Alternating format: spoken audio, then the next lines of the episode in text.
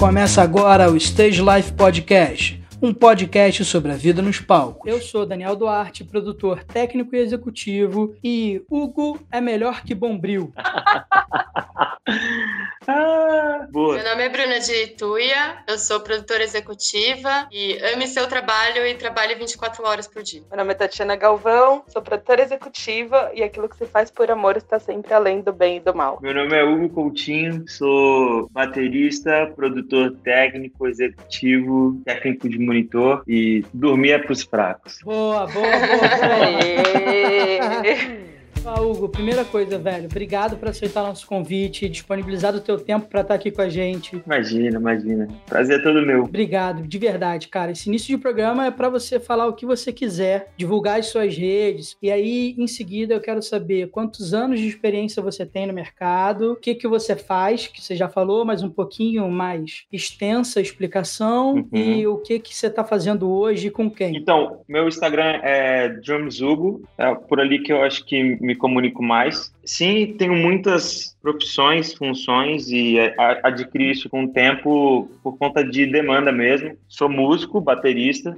É, minha, minha, minha função principal até então era essa. Comecei bem cedo na, na música. Comecei a fazer aula com 5, 6 anos de, de idade, de batera. E dali fui entrando nesse mundo e só aprendendo cada vez mais. E a música ela para mim ela não funciona sem uma produção. Eu, eu percebi isso claramente e criei uma paixão enorme por, por, produção e por áudio, além, além de, de músico. Por isso que eu adquiri todas essas funções. Mas tu começou como músico e aí depois virou técnico e em seguida produtor, ou produtor e depois técnico? Eu comecei como músico, daí logo em seguida pirralho mesmo, já comecei a me interessar muito por áudio e na igreja mesmo já na época compraram uma 01V. Chega da alergia, meu irmão, escutar 01V. pois é. Daí era muito caro na época, a igreja até chegou na época, para você ter ideia, o, o, a DDA era tão caro que valia a pena comprar outra mesa do que uma DDA, então tinham duas, eram V para fazer 32 canais. E era muito louco a comunicação das mesas, assim. Isso daí eu tô com, tinha uns 15 anos mais ou menos, 15 para 16 anos. E aí em 2011, eu com 17 anos, comecei a tocar com Silva. E dali foi, foi muito, muito louco, porque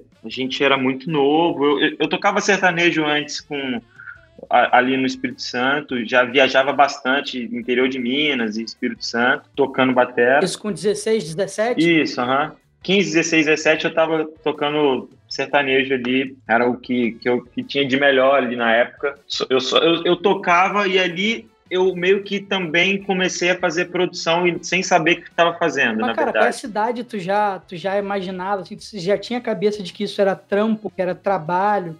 E como é que era a relação com teus pais nessa época? Pois é, então, meus pais são não tenho nem, nem palavras assim, porque eles sempre me apoiaram. Era, era muito louco. Assim. Pô, que maneiro. Compravam, compravam minha briga real. Eu ficava meio chateado de, de meu pai ter que me buscar depois de show, embalado e tudo mais, mas ele ia com o maior carinho me buscar três, quatro da manhã, sendo que seis e meia, né, eu já tinha que estar na escola estudando, né? Então eu tocava até esse horário, mais ou menos, para sete horas estar na escola foi uma fase minha muito louca de conseguir conciliar tudo isso e conseguir levar, né, para frente. Com 17 anos, eu não queria fazer o Enem, eu já tinha feito a prova numa faculdade em Bruxelas, na Science Institute, e eu tinha passado para fazer engenharia de áudio lá. Pô, que maneiro. Daí conciliou de tudo, assim, tipo, eu passar lá, eu conhecer Silva e conhecer minha atual esposa. Tudo calhou nesse ano e aí eu, tipo, meio que, é, acho que eu não vou poder, não vou fazer essa faculdade agora. Que maneiro, cara. Ó, tu falou nesse começo do trabalho com Silva, assim. Trabalhar com Silva foi a primeira vez que te levou para fazer show fora do, do Brasil e eu queria entender como é que foi planejar a gravação de 10 shows que vocês fizeram em Lisboa. Sim, Silva foi o primeiro artista que me levou para fora. É, ele me levou para fora, foi a primeira vez, foi em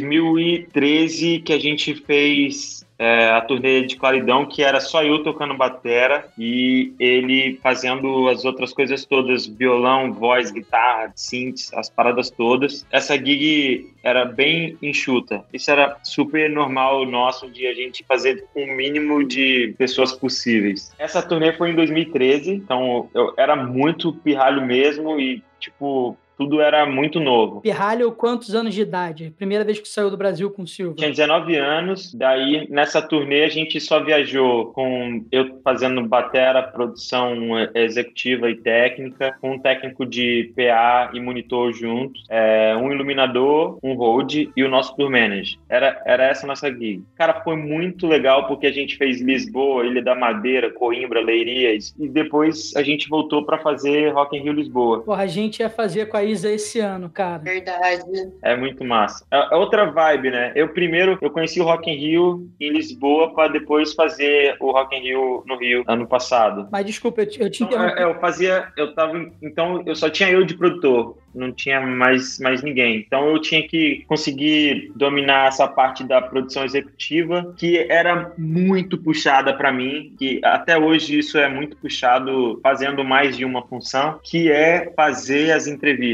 tá com ele nas entrevistas. É tipo, para mim é a parte mais exaustiva é essa. O resto para mim tá tudo certo. Viro noite, fico quatro dias sem dormir tranquilamente, aeroporto, aquela coisa toda. Bicho, era muita entrevista, muita. Ainda mais no início de carreira do artista. Então, era uma atrás da outra e depois tinha passagem de som, show e, pô, tinha que estar em dois lugares ao mesmo tempo. Tentava correr para um lugar para adiantar uma passagem de som, adiantava e a gente tinha muita coisa de eletrônica, pedal, fonte que queimava lá, tomada de 220 transformador. Então, era aquilo ali, sempre eu tinha isso como um empecilho, assim, de conseguir estar junto com ele na entrevista e depois dar conta da, da produção técnica. Para mim, isso era uma demanda muito grande. Enfim, depois disso, a gente fez Rock in Rio Lisboa e também a gente foi em 2015 para um festival no Texas, South by Southwest, que foi também bem bacana. E aí foi menor ainda, porque foi só eu, o Silva, um técnico e o, o manager, nós quatro. Então a gente só estava em três praticamente para fazer a parada toda e foi bem legal também fazer fazendo show pra Gibson, fazendo show pro, pra uma série de, de coisas, cara, muito bacanas, assim, que foi a primeira vez da gente nos Estados Unidos. Daí, é, ano passado, a gente fez essa turnê que você falou, do Silva ao vivo em Lisboa. Também foi super desafiadora. Também fui sozinho fazendo a produção técnica e executiva. Aí Silva já tá bem maior e... Outra estrutura, né? É, outra estrutura, mas infelizmente... A foi sua também? Tudo minha. Uhum. Boa. E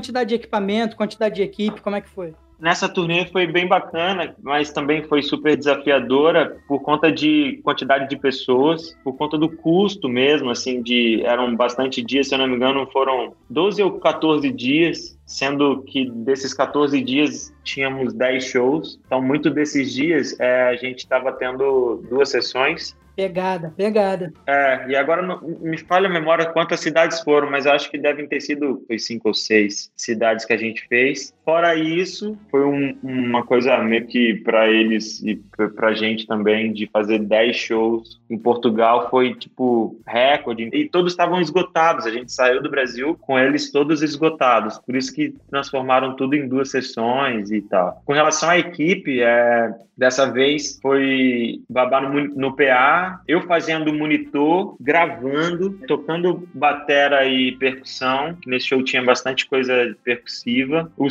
Silva, o Júlio fazendo a iluminação e o cenário. O Lucas, nosso manager. Eu também fui de hold nessa daí. Hold montava cenário, junto com o Júlio, que a gente tinha que dar jeito. Que tudo tinha que caber em uma, em uma carrinha, cara. Era muito louco. Pra gente conseguir dar conta de chegar e não ter custos tão altos. Eu loquei os equipamentos lá, a maioria, levei só o que era realmente necessário para lá o cenário, né? Não tinha como não levar. E, cara, não dormimos. E acabava show e. É foda isso, né, cara? É, nesses dias era muito louco porque eu tinha que acompanhar ele de novo nas entrevistas. Então, assim, de manhã cedo, eu tinha que pegar ele cedão para fazer entrevista e metia o pé pro teatro para montar cenário e passar som. Ele só chegava para tocar mesmo porque até para ele tava muito puxado. E quem vê de fora que só vê entrevista acontecendo e rolando, fala: ah, meu irmão, os caras tão tranquilão, fazendo show na gringa, não faz ideia é. de que a conta não fecha e que ou é na guerrilha, filho, pra grande Sim. maioria, ou é, não vai. Foi muito na guerrilha mesmo, assim. Tivemos que um ou dois dias só de day off que eu,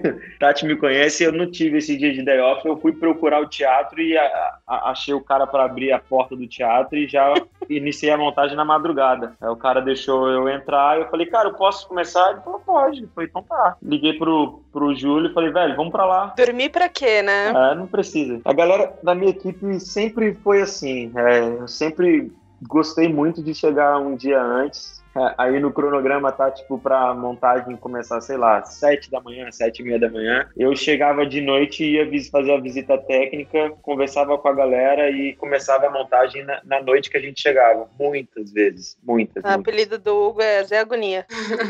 É, é porque, o que, que aconteceu? O Silva cresceu no meio de festivais. Então eu tive que aprender da pior forma possível a dar conta de dar tempo. Era, era muito louco isso. Eu tinha uma equipe completamente reduzida e a gente tinha que dar tempo de passar som sem passar som, que o festival é assim, é só line check e pronto, acabou. Um bando de moleque novo na gig, com completamente de turma de Vitória do Espírito Santo, sem, cara, a gente não tinha experiência nesse nível gringo, que era dividir palco com James Blake, completamente sem estrutura nenhuma. A gente não tinha estrutura para aquilo, sabe? De eu ver os gringos passando o som e falando que se, cara, se o show não começar em 35 minutos, ele vai ter que voltar a afinar o piano todo de novo. Eu falei assim, cara, o cara tá afinando o piano já tem três horas. Como é que como assim? Se não começar o show vai voltar a afinar de novo? E a gente, eles, esse cara tava comendo todo o nosso tempo de line check e, e eu desesperado. E, vocês sabem, a gente, no, infelizmente, no Brasil, pelo menos da minha parte, é, a gente não tem vez com os gringos. Os festivais podem ser brasileiros, o que for, a gente pode ser headliner, que a gente não tem e acho que vai demorar a ter a mesma moral que os gringos têm aqui, infelizmente. Vou te falar da minha, da minha experiência pessoal com a Isa no Rock in Rio que a gente fez agora, o último no palco Sunset. A gente jogou com uma estrutura de outro mundo, outro mundo, assim, era muita coisa em cima do palco, desde cenário, a gente construiu um palco dentro do palco, entendeu? Foi monstruoso o negócio mesmo. Foi a maior produção dentro de um festival que eu pessoalmente já fiz. Que incrível. A gente fez com o Lulu no Sunset, acho que semanas antes, uma semana antes, é. talvez. Foi uma semana Daí, assim, eu, a nossa equipe lá, cara, a gente foi recebido de, de igual para igual, é até covardia da minha parte falar. Porque uhum. eu, pessoalmente, acho que a gente foi mais bem recebido do que o gringo que tava fechando a nossa noite, que eu não lembro agora que quem é. Porque, assim, cara. Pô, que bom. Pra caralho. Eu tô, tô dando esse contraponto da experiência que você tem, que, assim, uhum. que talvez tenham sido palcos e, e vezes que, que você teve que foram experiências não tão boas que te marcaram, mas não acho que isso seja a regra, entendeu? Sim, fiz... é, é eu, eu fiz esse, esse palco Sunset aí com o Silva, a gente foi super bem recebido também. Esse daí, mas como a gente era só participação. Sim, sim, sim. Lá no Lola também, a gente fez o palco Onyx também e foi, foi bem. Claro, lá completamente outra estrutura, outra coisa. Sim. A gente foi com um show bem menor, mas assim, de igual para igual. Lá a gente foi de igual para igual. Aqui eu posso falar que a gente foi mais bem tratado, que, por exemplo, cara, eu tinha mais da metade do, do palco ali, do, do backstage do palco, separado só para mim, só pra equipe da Isa, porque eles sabiam a quantidade de material que a gente tinha, entendeu? É, mas esse show da Isa foi histórico, né? Ela tava com gig real, né? Banda mesmo, a Vera, participação Sim, pra caralho. Foi lindo. Bailarinos. Mas enfim, desculpa, era só para dar um contraponto. É, é, é, é, verdade, assim, eu, eu, olhando assim mais para recentemente, então, é, é, é, aquela coisa que eu tava falando com vocês no início. Eu tive que, infelizmente, deixar tipo barba crescer e, e tudo mais para conseguir impor um pouco mais de respeito, por tá muito ser muito novo e, e ter uma certa autoridade para resolver as coisas. É, então, tipo, só tinha eu para resolver muita coisa. Teve época que eu realmente era tour manager, porque no nosso manager não viajava e eu tinha que tomar decisões, cara, ou é isso ou é isso e pronto, acabou. É, era, era bem difícil. Isso é uma coisa que eu hoje vejo, por um lado positivo, de ter conseguido respeito. Hoje eu conheço, cara, muita gente, muita galera da técnica, é, pô, Lola, Rock in Rio, essa galera toda grande daqui, festivais todas do, do Brasil, assim, acho que a maioria a gente participou e eu adquiri respeito dessa galera, assim, mas eu adquiri, acredito eu, os caras vendo eu trabalhar, sabe? Uhum. Mas, cara, era muito difícil, era muito difícil. Tipo assim, a galera dava gargalhada, velho. Na hora que via a, a, gente chegando, era desleal, assim. E talvez por isso o tratamento, assim, por achar que a gente era tudo bando de moleque, não sabia o que, que tava falando, não sabia o que tava pedindo, porque, tipo assim, meus riders são bizarros bizarros. É, é, tipo, é muito detalhado. Eu sempre tive, que ser muito detalhista também por ter muitas funções. Então, cara, meu cronograma era, era bizarro. Depois que Tati entrou, eu vi que também Tati trabalha dessa mesma forma que eu, assim, uma pré-produção muito, muito bacana. Que é isso, né? Você tem que ter uma pré-produção muito boa para você entrar na estrada para não ter problema lá. E a gente rodou muito, rodava muito Nordeste, Sul e fazia muito Portugal e tal. Agora, quando você pega para realmente para fazer tudo, cara, era muito louco isso. Eu, eu dei uma analisada antes de estar tá fazendo isso aqui com vocês. É muito louco olhar para trás e ver que tipo eu era o cara que sentava, emitia passagem aérea, emitia hospedagem, camarim, era eu que fazia a porra do camarim todo, batia raida de camarim com o contratante que, ah, isso aqui tá muito caro, isso aqui tá aquilo ali. Aí depois, ah, vamos falar de, de backline. Ah, ah, ah eu ah, backline tá tudo certo. Agora, iluminação, aham, cenografia, aham, som, tá tudo certo, beleza. E depois tinha, cara, que também era um ponto bem problemático para mim, porque eu sou muito fominha de palco, eu tinha que fazer o atendimento, é claro, né? Fãs e fila de fã, organizar fila. Teve época que eu vendia disco na lojinha. Eu acabava show, vendia disco, cara. Era muito louco. Eu vendia disco e, e tentava organizar uma fila pra ele tirar foto. Era muito louco. Daí fui descartando as coisas, cara, não dá pra ter lojinha, vamos ver com fã clube, não deu muito certo. É porque tem o financeiro, né? É complicado. Sim, né? sim. É, você fez produção local recebendo artistas também, né? Tipo a Gal Costa, Ana Vitória. Como que é tá desse outro lado da produção? Muito boa, muito boa. Para mim, eu acho que não foi muito difícil, porque eu sempre gostei de ter uma entrega muito boa para minha equipe toda, assim. Sempre fui muito parceiro da equipe. Então, acho que fazer essa entrega para um artista é, é, incrível, assim. É, acho legal porque era o momento de eu conseguir entregar o que eu realmente queria receber. Esse com a Gal foi muito bacana que a gente fez essa produção foi no Teatro Bradesco. Foi bem, bem, bem bacana porque a entrega tava para pelo menos assim o que a gente recebeu de, de feedback foi tipo, pô, seria tão fácil vocês viajarem antes de, em todos as, os shows da Gal e entregarem pra gente assim, sabe? É que também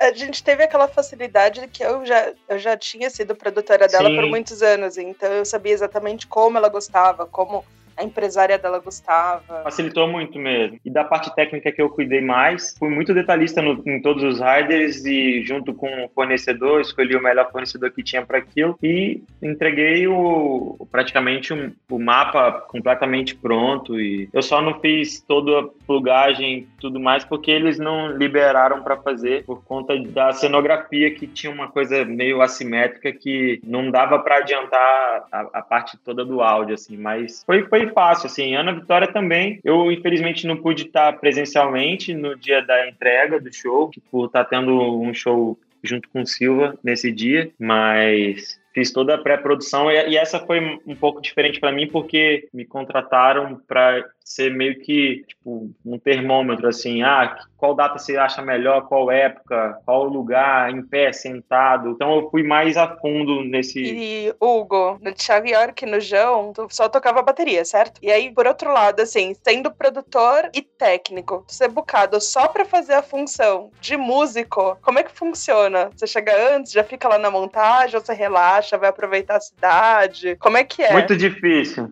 Muito difícil.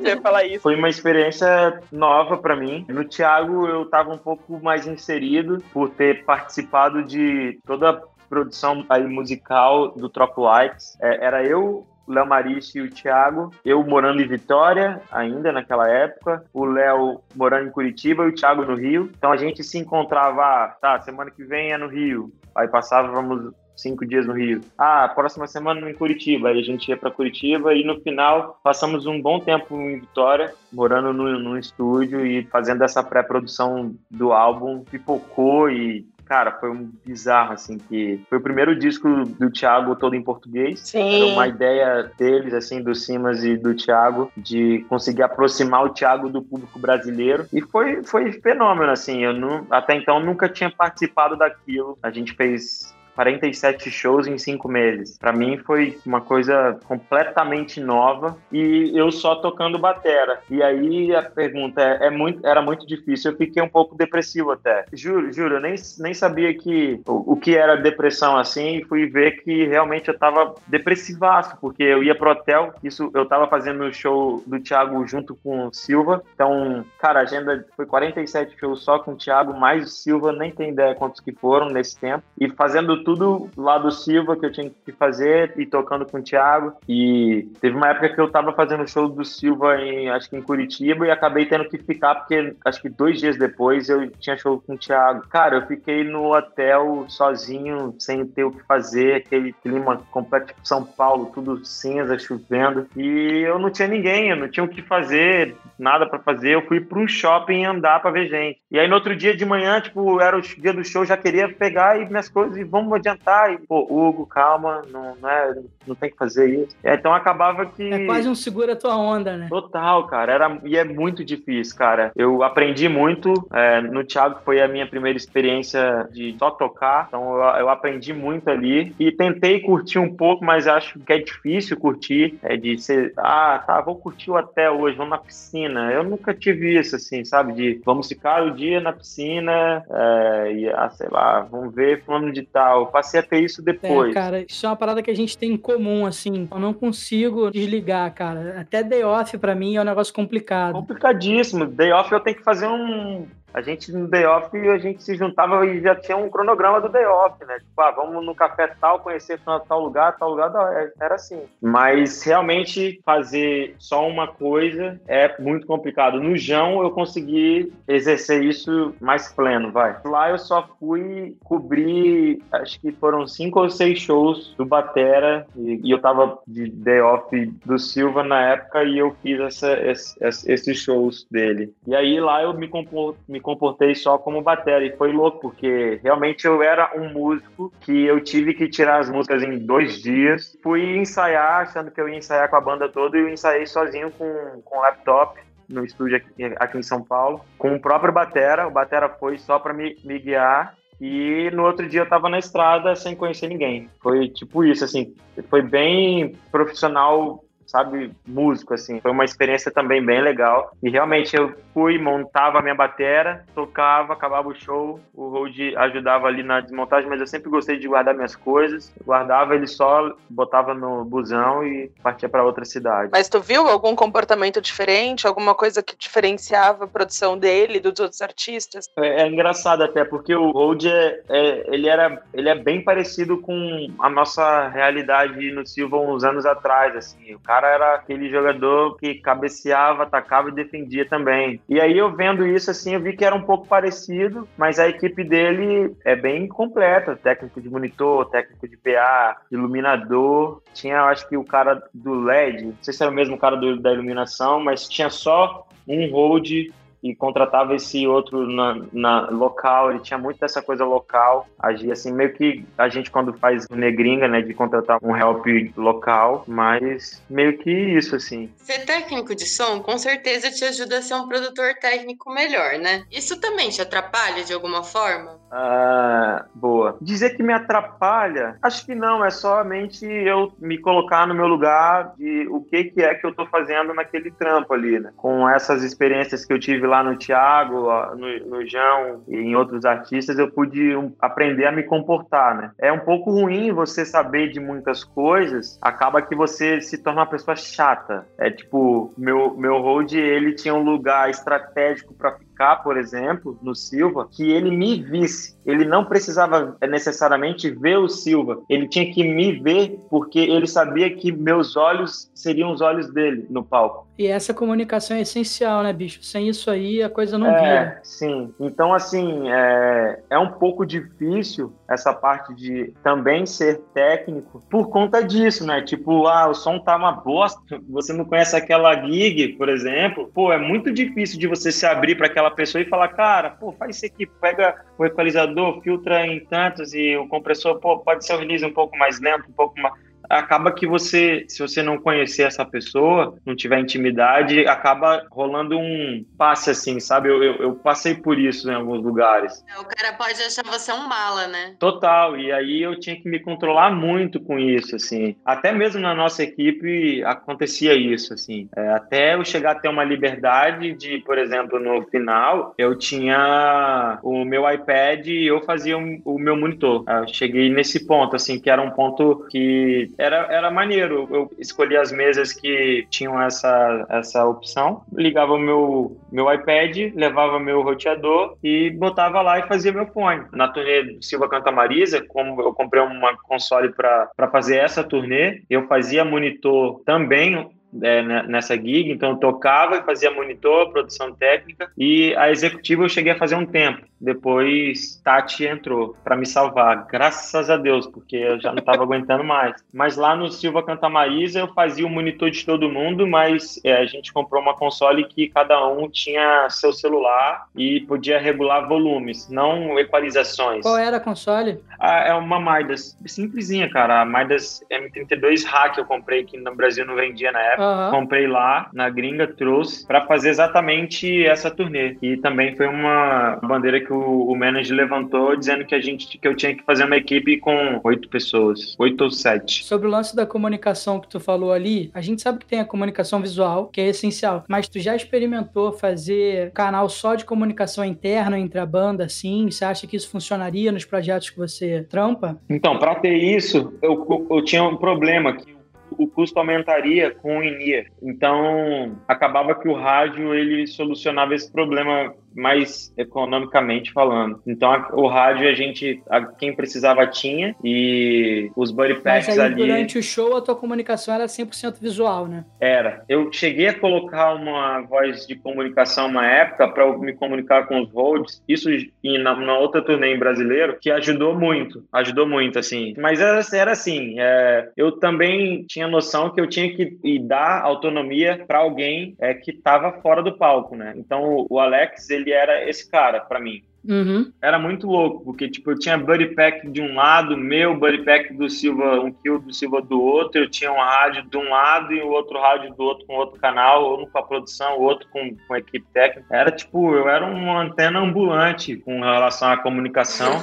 e, e, cara, eu essa comunicação para mim é, cara, sem, sem ela não tem, não tem como ter show. É, na última turnê do Silva canta, Silva canta, não, bloco do Silva, tipo, pô, era um 18 rádios. Para mim, isso foi, cara, era muito louco. Equipe de painel de LED, equipe do vídeo, equipe de áudio, equipe de produção. E... Eu ia te perguntar isso agora, Hugo, sobre o Bloco do Silva, porque foi algo completamente diferente do que tu já o fez. O Bloco foi uma experiência incrível também. Tati participou também dessa loucura que não foi uma coisa é, tipo muito programada, foi bem tipo no susto assim, tipo vai rolar turnê. A gente no meio de outra turnê, no meio de outra não, porque esse ano que rolou inicialmente o bloco, a gente estava fazendo cinco turnês simultâneas. Eu tinha cinco equipes simultâneas. Então Nossa eram cinco shows. Não, lembrando que Hugo ainda era baterista de cinco shows diferentes, né? É, eu tinha repertório de cinco shows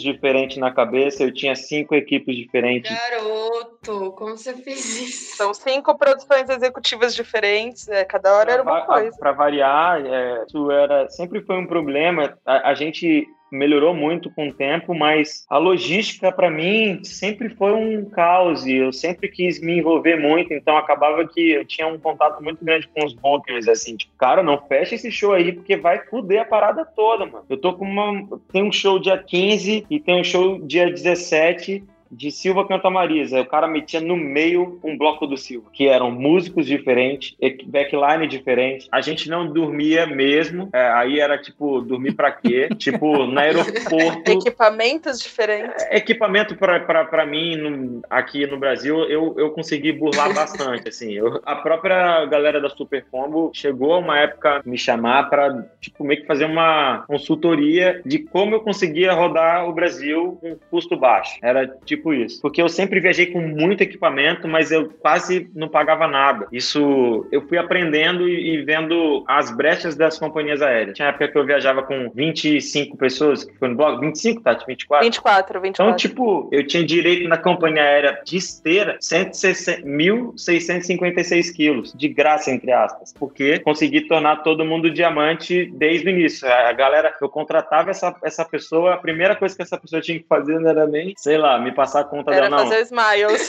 Faz o smiles pra mim, por favor. Eu consegui fazer isso tanto na Gol... E na Azul, que a gente conseguia passar Exatamente, também. que a, a Gol, ela era uma, uma empresa que eu vi que atendia bastante lugares que a gente precisava, e depois foi piorando, eu fui pra Azul, que ia nos buracos um pouco mais, mais difícil. Aí a gente passava de mão beijada pro contratante. Ah, você tem que comprar a Gol com tantas bagagens, ou Azul, tal, ou tanto, tal, tal, tal. Às vezes a aérea tava mais cara, mas a bagagem compensava. Eles, tipo, como assim? A passagem tá 100 reais na Azul. Eu falei, tá bom, tá 100 reais na Azul, mas você vai pagar isso aqui de acesso. Aí a passagem de 600 reais na Gol era mais em conta. Era muito difícil de mostrar isso pro contratante. Como que foi a experiência com o Super Combo e no Lobão? É uma outra experiência que eu fazia shows com o Lobão completamente diferente, rock. Outra área eu também tinha que me comportar com relação à produção, né? Não podia, ah, sei de tudo. Pô, essa, essa van tá atrasada, pelo amor de Deus, vamos embora, que deixa a galera para trás. É, é, é, comportamentos que a gente tem que ir vendo e como que a gig lida, né? E lá eu vi que, cara, era muito difícil essa parte de. Eu falo assim, quando o artista é pequeno, é massa de trabalhar. Quando o artista é grande, também é maneiro porque tem dinheiro para resolver muitas das vezes. Agora, quando é médio, forte, para mim é a pior situação, porque quer crescer, tem backline grande, tem não sei o que, tem isso aqui, mas não tem o dinheiro, então segura dali, aí não tem um carro executivo, a van junto com todo mundo. A quantidade de conta que tem que fazer aumenta, né? É, então acaba que tem que ter, a equipe tem que estar muito unida para conseguir trabalhar, né, nesse tamanho. No bloco aí. propriamente dito, assim, como é que era a questão de produção e se ele de fato foi a parada mais diferente que tu já fez? É, o bloco foi bem diferente real porque a gente criou uma festa, né? Não era um show, era uma festa. Então, além de Silva tocar, a gente tinha que cumprir as outras atrações, ser, ser os produtores locais dessas outras atrações. Então,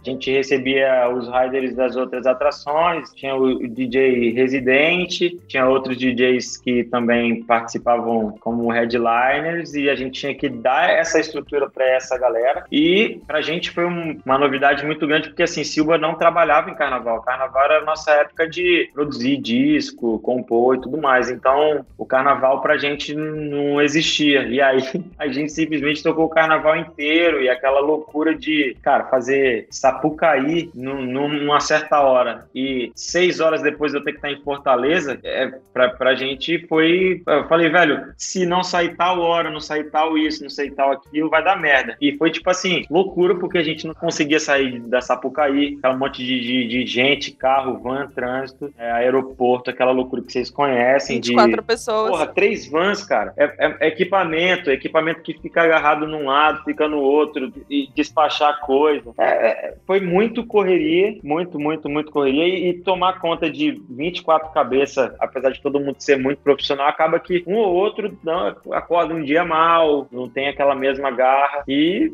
bicho, a gente na produção não tem dessa, né? Teve um super desafiador que foi aqui em São Paulo, no é, Memorial da América Latina, os contratantes eram sócios e eles queriam fazer o bloco com trocentos artistas em cima de um trio elétrico. Eu falei que tá, não vai dar certo. Aí eu falei que não ia dar certo, falei que não ia dar certo, a não ser que tivesse dois trio elétricos ou um backstage atrás do trio elétrico. Enfim, foi um, um trio elétrico parado. Falei, qual é a, a, a ideia? Aí foi tipo pré-carnaval, então a galera queria meio que passar essa impressão de que tipo, você tá num trio elétrico, né? Correndo atrás do trio elétrico de São Paulo. Tivemos muitos desafios, porque da nossa parte a gente tinha um show montado e, e tinha todo um setup de câmeras, e um show para, sei lá, foi para 10 mil pessoas, e eu falando porque só o som do trio elétrico não dava Cara, conta. trio elétrico é um negócio que tinha que pegar, juntar todos eles num dia, num evento e, E tacar taca fogo, fogo. velho. Obrigada. Cara, foi, foi bizarro, porque assim, a gente montou um palco em cima de um trio elétrico com dois painéis de LED gigantes, com torre de delay e mesa de PA, fiz, fiz house mix, cara. Então, assim, tipo, o trio elétrico realmente, ele só foi um. Era, sei lá, era mais barato contratar um cenógrafo pica e desenhar uma porra de um trio elétrico, de, de, de, de, sei lá, de LED, de fita de LED, alguma coisa, do que ter feito aquilo. Porque, assim, tinha um backstage montado atrás do trio elétrico para fazer a troca de palco de três bandas. Tr- três bandas real trocaram de backline, entendeu? Pô, não sei. A gente sabe que trio elétrico é uma parada completamente debilitada, né? É perrengue, é perrengue. E, e falando em perrengue, é, tu fez a virada cultural, tu ficou na coordenação de quatro palcos, foi isso mesmo? Cara, foi isso. Foi uma loucura. Foi quando eu cheguei em São Paulo, em 2000, início de 2018. E tinha alguns amigos trabalhando na, na gerência da. Quem geria a equipe, quem montava a equipe do, da virada cultural. Galera lá da Ah, APA. Desculpa, cara, virada cultural é virada de São Paulo, né? Só para as pessoas que estão ouvindo também isso, se ligarem. Isso, virada, virada cultural paulista, isso. Foi muito, muito massa. Cara, eu não tenho, assim, foi perrengue, foi, mas eu não tenho o que reclamar de, com relação à experiência, assim, porque eu tava do lado da entrega, mas assim, chutando aqui umas 25 bandas que eu tinha que entregar. Eu tava coordenando esses palcos, que foram palcos bem, assim, categóricos, que era o Queer ali na Praça da República, junto com o Cabaré, e o outro era o Copan ali, chamado História do Rock. Fechamos com Paralamas, foi, cara, foi muito maneiro. Mas a experiência minha como coordenador técnico desses palcos foi loucura, assim, porque eu tive que do meu jeito maluco de querer dar conta de tudo, eu participei das montagens todas do, desses palcos e foi uma experiência também muito louca, porque você passa a ter o, o descritivo dos equipamentos que você vai ter em cada palco. Você teria, vai, você teria de cada O palco. que foi licitado? É, aí você tem que pegar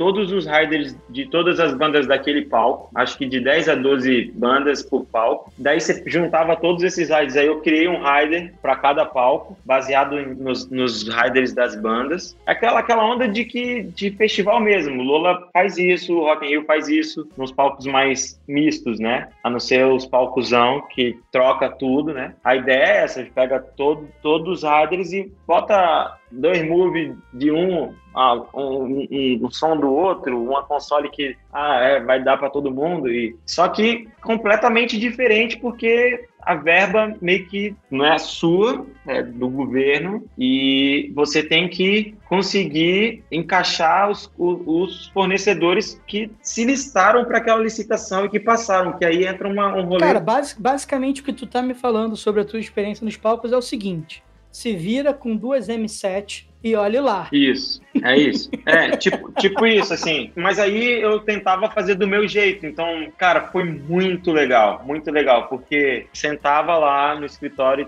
e, e fazia toda essa parte burocrática da pré, tentava ao menos, e na montagem, que é coisa de maluco, você montar um, um palco de 14 por 10, com backstage a parada toda com 12 ou, tipo, 24 horas antes do evento começar, é loucura, porque você só pode fechar a rua 24 horas antes a liberação. Uhum. Então, o cronograma dos quatro palcos para você descarregar grade, barricada, gerador, banheiro químico, palco, a, o teto do, do palco, os camarins, cada um era contratante fornecedor diferente. O piso do camarim é um fornecedor, a cobertura é outro. O piso do palco era uma, o grid era outro. Aí eu fui me vendo num, num parque de diversões louco. Cara, foi muito engraçado. Chegava a hora que eu via um caminhão passando com um tablado e eu perguntava, é 10 por 8? O cara é. Eu falei, pode descarregar aqui, mas não era o meu palco.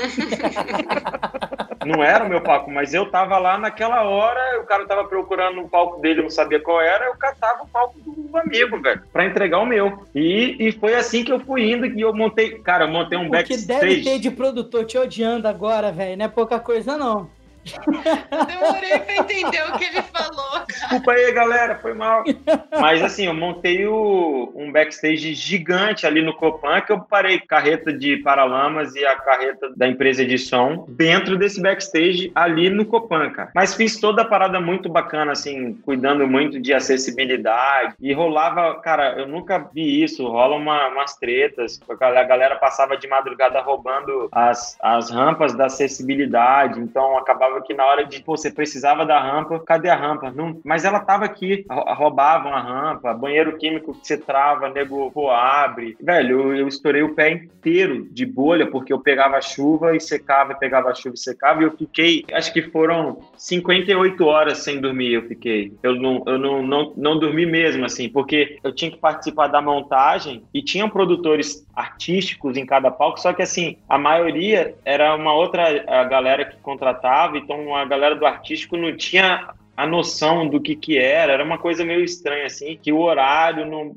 não batia. Com relação à bolha que tu falou no pé aí, tem três paradas que dá uhum. para fazer. E aí também fica de, de, de brinde para pra galera que tá ouvindo. A primeira coisa é, é, que é o mais fácil, né? Mais fácil não, mas é caro, mas é o mais imediato, é ter uma bota impermeável ou qualquer coisa do tipo. Sim. A segunda coisa é, Sim. se você não tem uma bota impermeável, mas tem uma botina ou alguma coisa do tipo, você passa vela vela nela inteira em casa antes, depois vem com o secador uhum. de cabelo bem de leve, derretendo a vela e deixa secar. E aí você impermeabiliza a tua bota. E uma terceira alternativa, que é a mais barata e que a galera costuma fazer na praça, tá na praça, tá, tá no venue, tá fazendo a tua produção, começou a chover e tu não tá com capa de chuva, ou enfim, só tá com um par de meia e, o, e aquele único tênis, pega saco de supermercado e mete o pé dentro, depois é. bota dentro do tênis. O tênis vai ficar encharcado, mas o teu pé é, vai estar tá seco. É o né? Cara, foi muito louco, porque o palco parecia que eram perto eles, os quatro palcos. Mas chegou uma hora que eu não conseguia mais. É, era do. Não sei se vocês conhecem ali essa região, mas era ali do Copan pra Praça República. Cara, tinha a, a possibilidade de eu pedir o carrinho de golfe. Só que a galera que tava usando o carrinho de golfe, que era os coordenador picazão lá, os noia pulava dentro do carrinho de golfe, entendeu? Então, assim,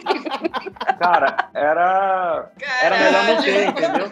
Cara, caras acabavam que tinha que andar com segurança no carrinho para conseguir dar conta, porque a galera entrava nos carrinhos tudinho, velho. Então, assim, eu falei, melhor andar a pé mesmo e vamos embora. Ali eu aprendi muito isso, assim, de conseguir vistoriar um palco muito melhor. Ali eu pude ver que é, cara, é muito louco, é muito louco mesmo, assim. Eu sou um cara muito chato de, assim, o Q30, o Q50, se tem quatro furos, é para colocar quatro parafusos, não é para colocar dois. E, tipo, eu, eu marco é muito em cima dessa galera, sabe? Então a galera, pô, não precisa ser assim, mas é o meu jeito de trabalhar, então por isso que eu morri, fiquei sem voz, fiquei com bolha no pé. E eu tive show da Elza Soares lá no palco Queer, que eu, eu tinha que ter toda a acessibilidade. Cara, minha rampa era tipo, parava no, na porta do camarim dela, direitinho. Foi um aprendizado muito grande. E é, nego fala assim, cara, você é louco, você é louco de ter topado, mas eu, eu toparia de novo. Esses sabe? shows que são com perrengue nesse nível, assim, que a gente brinca e tal, uhum. a gente uhum. fica zoando que é show de prefeitura, com licitação. Cara, a gente dá o gás para ele virar sempre, tanto do lado de quem faz, como do lado de quem chega lá para tocar. Sim. Porque a gente sabe que quando o show vira mesmo, normalmente dá essas ocasiões, assim, que são memoráveis. A gente tá agora chegando no momento do programa que é muito mais de curiosidade do que propriamente sobre produção. Em relação a isso, eu queria saber de você o que que te deu na cabeça e da onde você tirou a ideia de fazer um festival no teu casamento? Caraca! Ah, que demais. Cara, nada mais justo do que eu fazer um festival no meu casamento. Era uma coisa óbvia. Na fácil. moral, se eu sou a tua esposa, eu acho que ia dar merda, velho.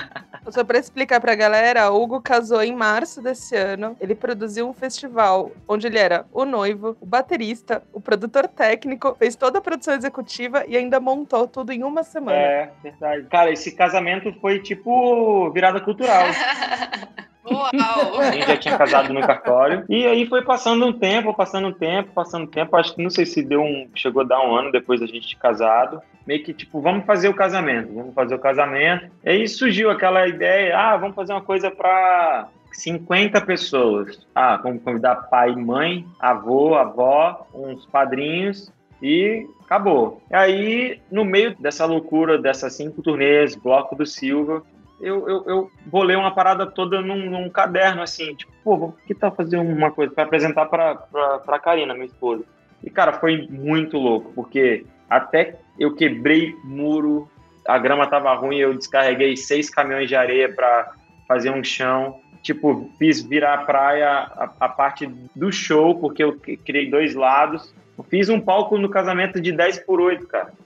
Um side, PA com. É, eram oito caixas, é, oito line por lado, oito subs. Pancadaria mesmo, showzão que Isa tocaria no casamento fácil cumpriria o rádio dela a gente fez bloco do Silva. É, fizemos bloco do Silva e, tipo, a festa foi toda ecológica, com copos de festival mesmo, com a nossa logo e tudo mais. Não tinha nada de plástico, zero plástico. É, era a nossa ideia de fazer um festival ecológico. E foi muito louco, assim, porque a, a, completando o casamento, foi gigante e tudo mais, com 500 convidados, de 50 passou para 500. Foi, tipo, no último final de semana de coronavírus, que aí aqui tipo, dia 14 de março foi o último show que eu fiz, que toquei, e foi meu casamento. E aí tu foi viajar logo depois do casamento, foi fazer a lua de mel e ficou seis meses na gringa. É, a nossa lua de mel foi programada pra gente ficar, acho que era um, um mês, e era uma lua de mel no, no motorhome, que a gente pegou Califórnia, é, o Grand Canyon, eu esqueci agora o resto das coisas, São Francisco, pegamos uma, umas coisas legais, assim, pegamos Vegas completamente fechado, fechado e, tipo, a lua de mel toda no motorhome. Eu dirigi 5.600 quilômetros em Caralho, nove dias. Cara, o slogan foi ótimo. Dormir pra quê? Porque, assim, foi carnaval, Bloco do Silva, fiz o casamento. Casamento, viajamos pra, pra Miami, dormimos um dia em Miami pra depois ir pra Los Angeles pra pegar o motorhome e dirigir por 10 dias. Eu não dormi meses, cara. E depois acabou que não conseguíamos voltar e acabamos ficando lá seis meses. Não conseguiu voltar por conta da pandemia, foi isso? Cara, no início sim e no final não. No final já vi que, tipo, lá tava melhor do que aqui, então eu preferi ficar lá. É o que ajudou a gente ficar lá, pra ficar óbvio, assim. É porque a gente tinha parentes lá, então acaba, acabou que salvou a gente com relação a isso. Mas mesmo assim o gasto era muito alto. Você é brother do Tony Royster Jr. mesmo ou aquela foto com ele é só pra causar? Ah, foi só pra causar. Eu encontrei ele acho que três, três ou quatro vezes. E, e, cara, ele é muito maneiro. Ele é muito legal. Para mim, é, eu sou muito fã dele. É um baterista tem nem palavras para falar o que, que ele é, velho. Ele é muito sinistro. Eu tava fazendo, tava fazendo PA pra sei lá quem, ali no, no Zé Carniceria. E, velho, ele apareceu no rolê. Simplesmente aparece Tony Royster andando assim na, na, na, balada. Eu olhei pra cara dele e falei, velho, o que, que é esse cara? Não, nem sabia que Kate Perry tava tocando nesse dia. E aí chamaram ele pra ele ir lá assistir esse show que eu tava fazendo som. Muito louco. A gente tá chegando na parte final do programa e antes de terminar, a gente tem três perguntas fixas que a gente faz a todo mundo. A primeira delas é o seguinte: se no início da tua carreira, lá quando tu era moleque, 15, 16 anos de idade, tá. tu imaginou que tu ia estar onde tu tá hoje, tocando com as pessoas que você toca, tendo a quantidade de trampo que você tem, com todas essas funções? Acho que não, velho. As coisas vão acontecendo, né? Eu acho que é, é fruto do nosso trabalho isso. As coisas acontecem quando você faz aquilo com amor e dedicação. Eu, eu, eu faço tudo com muito carinho. Tudo que vocês me derem, sei lá, você vai falar, o Guinho, vem fazer isso aqui, nem precisa falar cachê, tá tudo certo. Vou fazer aquilo ali, cara, como se fosse para mim real. Assim. Eu acho que isso é, é, a resposta. Como você pensa a sua aposentadoria? Adoro fazer essa pergunta, eu não tenho essa resposta. Cara, falar que eu não penso nisso é, é, é mentira, porque acaba que a gente tá na, que tá na estrada, a gente corre muito risco, né? E eu sempre penso nisso, no que que, se acontecer alguma coisa comigo, o que que eu vou deixar, né? Eu, sinceramente, ainda não descobri. Eu ainda quero ter algo meu. Eu gosto muito de cozinha, gosto. Eu sempre quis abrir uma hamburgueria, uma padaria. É, meio que tá no sangue, assim, a família do meu pai toda mexe com isso. É, eu acho que, acho que é de, assim, minha aposentadoria, eu acredito que vai ser com eu tendo alguma, alguma empresa, algum, alguma coisa fora da música, infelizmente. Acho que a, a aposentadoria vai ter que ser algo do tipo. E isso aí vai para a terceira pergunta fixa e a nossa última pergunta pergunta, e é se você não fosse do meio de produção, música, shows, o que, que você estaria fazendo hoje? Eu, eu acredito que eu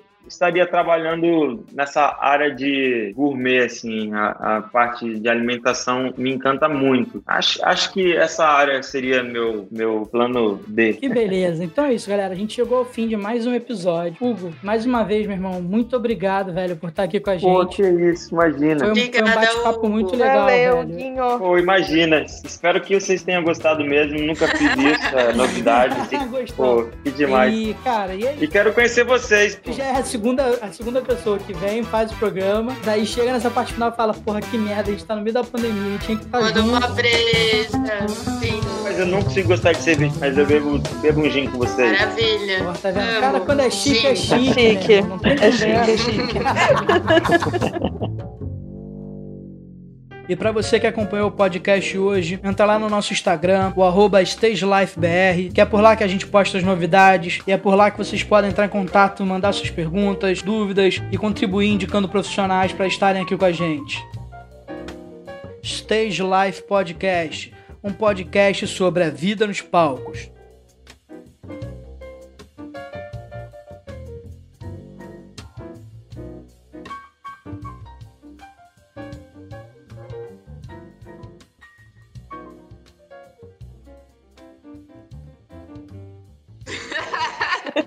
Número um, número dois. Oi, Hugo, tudo bom?